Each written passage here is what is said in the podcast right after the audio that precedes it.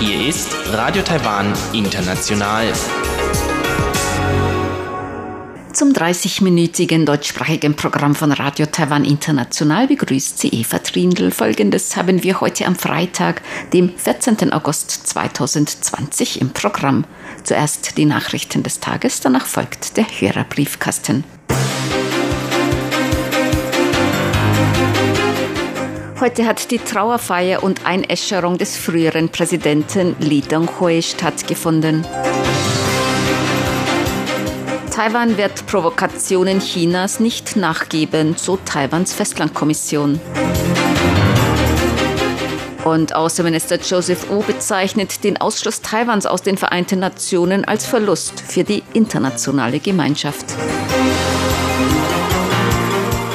Die Meldungen im Einzelnen. Heute hat die Trauerfeier und Einäscherung des früheren Präsidenten Li Donghui stattgefunden.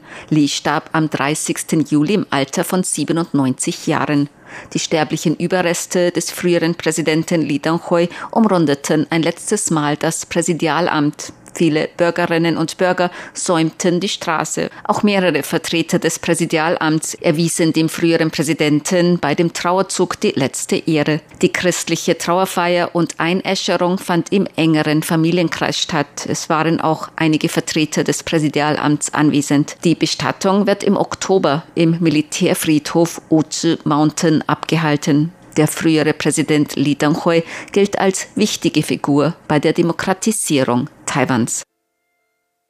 Taiwan wird Provokationen von Seiten Chinas nicht nachgeben. Diese Angaben machte der Sprecher der Kommission für Festlandangelegenheiten, Chiu Chui-cheng. Chiu machte diese Angaben gestern auf einer regulären Pressekonferenz auf Fragen zu Berichten der chinesischen Volksbefreiungsarmee über Militärübungen des chinesischen Militärs in der Taiwanstraße und umliegenden Gewässern.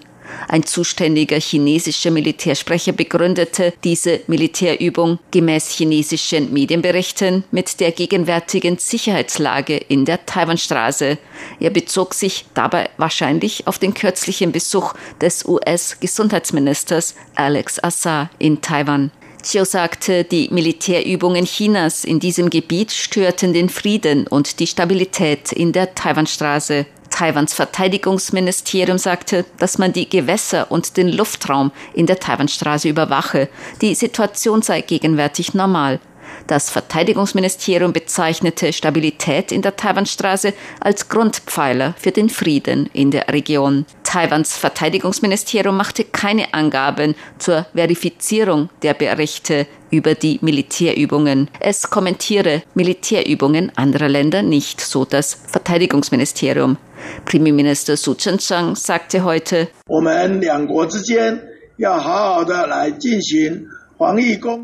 Unsere beiden Länder sollten bei der Epidemieprävention voneinander lernen, bei der Entwicklung von neuen Impfstoffen zusammenarbeiten und sich gegenseitig unterstützen. Das wäre gut. Chinas militärisches Auftreten wird international verurteilt. So der Premierminister.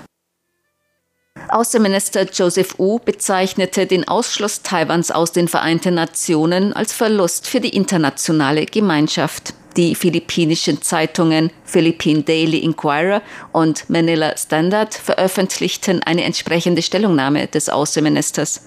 U sagte, Taiwan habe anderen Ländern eine große Menge an Mundschützen, Atemschutzmasken, Schutzkleidung und andere medizinische Ausrüstungen gespendet, darunter auch den Philippinen.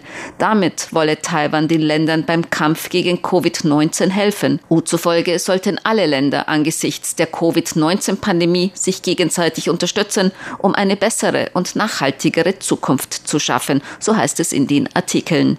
Gemäß den Artikeln in den philippinischen Medien sagte Wu in seiner Stellungnahme, die Pandemie habe der internationalen Gemeinschaft Taiwans ungerechtfertigten Ausschluss aus der Weltgesundheitsorganisation und den Vereinten Nationen verdeutlicht. Trotzdem schließe die UN Taiwan weiterhin aus der UN aus. U zufolge seien die Grenzkontrollen während der Covid-19-Pandemie ein weiterer Beweis dafür, dass Taiwan kein Teil der Volksrepublik China ist und auch nie gewesen ist. Heute finden die letzten Wahlkundgebungen vor der morgigen Nachwahl zum Bürgermeister der Stadt Kaohsiung statt. Alle drei Kandidaten werden heute eine Kundgebung abhalten. Es stehen drei Kandidaten zur Wahl. Die Parteien DPP, KMT und TPP haben jeweils einen Kandidaten bzw. eine Kandidatin zur Wahl gestellt. Rund 2,3 Millionen Wahlberechtigte sind in Kaohsiung zur Nachwahl des Bürgermeisters aufgerufen. Die Wahllokale sind von 8 Uhr morgens bis 16 Uhr nachmittags geöffnet. Gemäß der Wahlkommission der Stadt Kaohsiung werden die Wahlergebnisse voraussichtlich bis 19 Uhr abends vorliegen. Der frühere Bürgermeister von Kaohsiung, Han Kuo-yu, war nach erfolgreichem Abwahlverfahren im Juni abgesetzt worden. Eine Frauenrechtsgruppe hat die Berichtigung der Bezeichnung für Zwangsprostituierte in der japanischen Armee im Zweiten Weltkrieg gefordert. Die chinesische Bezeichnung Trostfrauen soll durch den Begriff Sexsklavinnen im Militär ersetzt werden. Die Vorsitzende der Taipei Women's Rescue Foundation, Theresa Ye, forderte dies heute in einer Pressekonferenz am internationalen Gedenktag der Trostfrauen. Man fordere weiterhin eine offizielle Entschuldigung der japanischen Regierung. Man fordere aber auch, dass der Begriff Trostfrauen in den Schulbüchern Taiwans durch Sexsklavinnen des Militärs ersetzt werde, so Ye.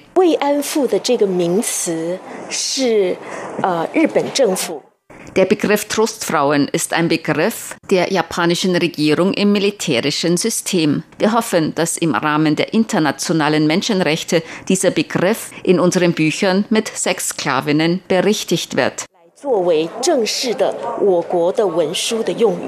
Dies soll im Einklang mit der Definition von Trostfrauen als Sexsklavinnen im Militär der Menschenrechtskommission der Vereinten Nationen erfolgen, so ihr. Die genaue Zahl der Sexsklavinnen während des Zweiten Weltkriegs in der japanischen Armee ist nicht bekannt. Die Schätzungen liegen etwa zwischen 50.000 und 300.000. Sie kamen meist aus von Japan besetzten Ländern, darunter aus China, Korea und den Philippinen und auch aus aus Taiwan. Viele Mädchen und Frauen wurden entführt oder mit falschen Versprechungen auf Arbeitsstellen gelockt.